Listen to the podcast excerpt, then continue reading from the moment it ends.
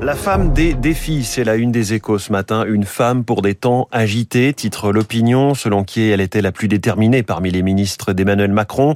Réformatrice techno issue de la gauche, résume le Figaro en une. Elisabeth Borne, le choix de la sécurité, selon le Parisien, le choix de l'efficacité, selon la Croix, qui parle d'une bosseuse à Matignon.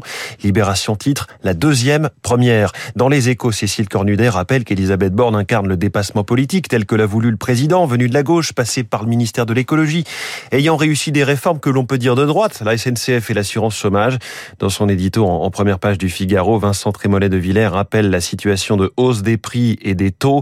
Elisabeth Borne, écrit-il, devra mener des réformes difficiles, dont celle des retraites, sans provoquer la colère du corps social.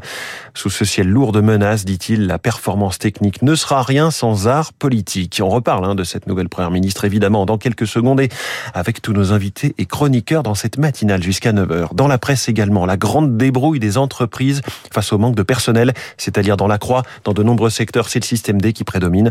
Dans le Figaro Économie, comment Netflix et les géants du streaming réinventent la bonne vieille télévision avec notamment la diffusion en live ou les coupures pub.